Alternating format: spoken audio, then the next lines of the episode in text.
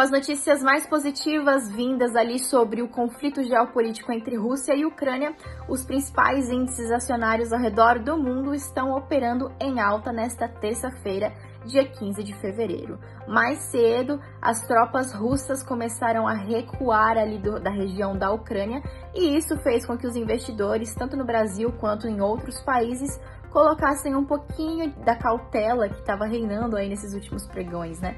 De lado e passasse a apostar mais ali na renda variável e no mercado acionário. Com isso, as principais bolsas americanas estão operando com alta, com alta forte, e aqui no Brasil não é diferente. O Ibovespa, que é o nosso principal índice acionário aqui da bolsa brasileira, também opera em alta.